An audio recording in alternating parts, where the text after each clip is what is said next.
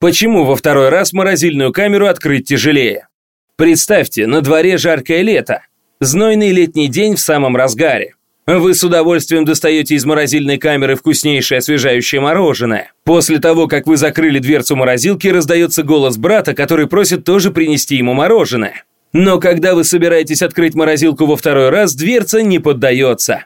Можно, конечно, позвать брата и удивить его, но к тому времени, как он наконец-то соизволит встать с дивана и подойти к вам, дверца морозильной камеры с легкостью откроется. В итоге возмущенный брат выхватит из ваших рук мороженое, смерит недовольным взглядом и возвратится к летнему ничего не деланию. Так почему же во второй раз открыть морозильную камеру так тяжело и почему этот эффект так быстро проходит?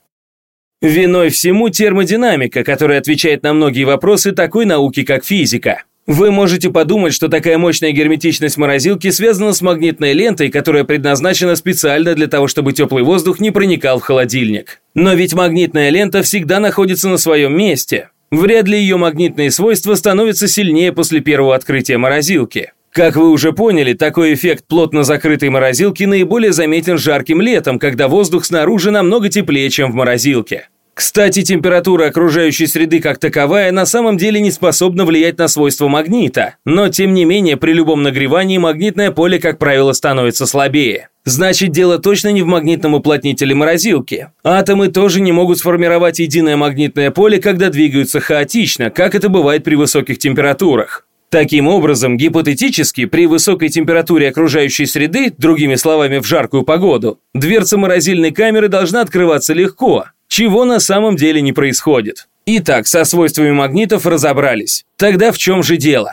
Ключ к разгадке находится как раз в температуре воздуха и его давлении. Итак, до того, как вы открыли морозильную камеру, атмосферное давление внутри нее и снаружи было одинаковым. Простыми словами, воздух с одинаковой силой давил на дверцу морозилки и снаружи, и изнутри. Но после открытия дверцы теплый воздух снаружи врывается внутрь и вытесняет холодный воздух. Затем, когда вы закрываете дверцу, морозилка начинает заниматься своим делом. Она охлаждает только что попавший внутрь теплый воздух. По мере охлаждения такие газы, как воздух, оказывают меньшее давление на окружающие объекты. При более низкой температуре молекулы в газе движутся медленнее и давят на окружающую среду с меньшей силой. Таким образом, открывая дверцу во второй раз практически сразу после первого, необходимо преодолеть и силу магнитной ленты, и атмосферное давление воздуха в помещении. Очевидно, что для этого необходимо применить намного больше сил, чем при открывании морозилки в первый раз. Чем теплее воздух в помещении, тем больше разница давлений воздуха, и тем тяжелее открыть дверцу.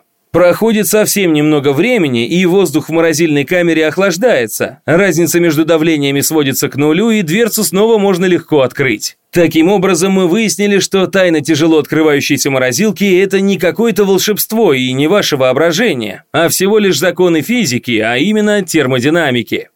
Вы слушали подкаст от Naked Science. До новых встреч!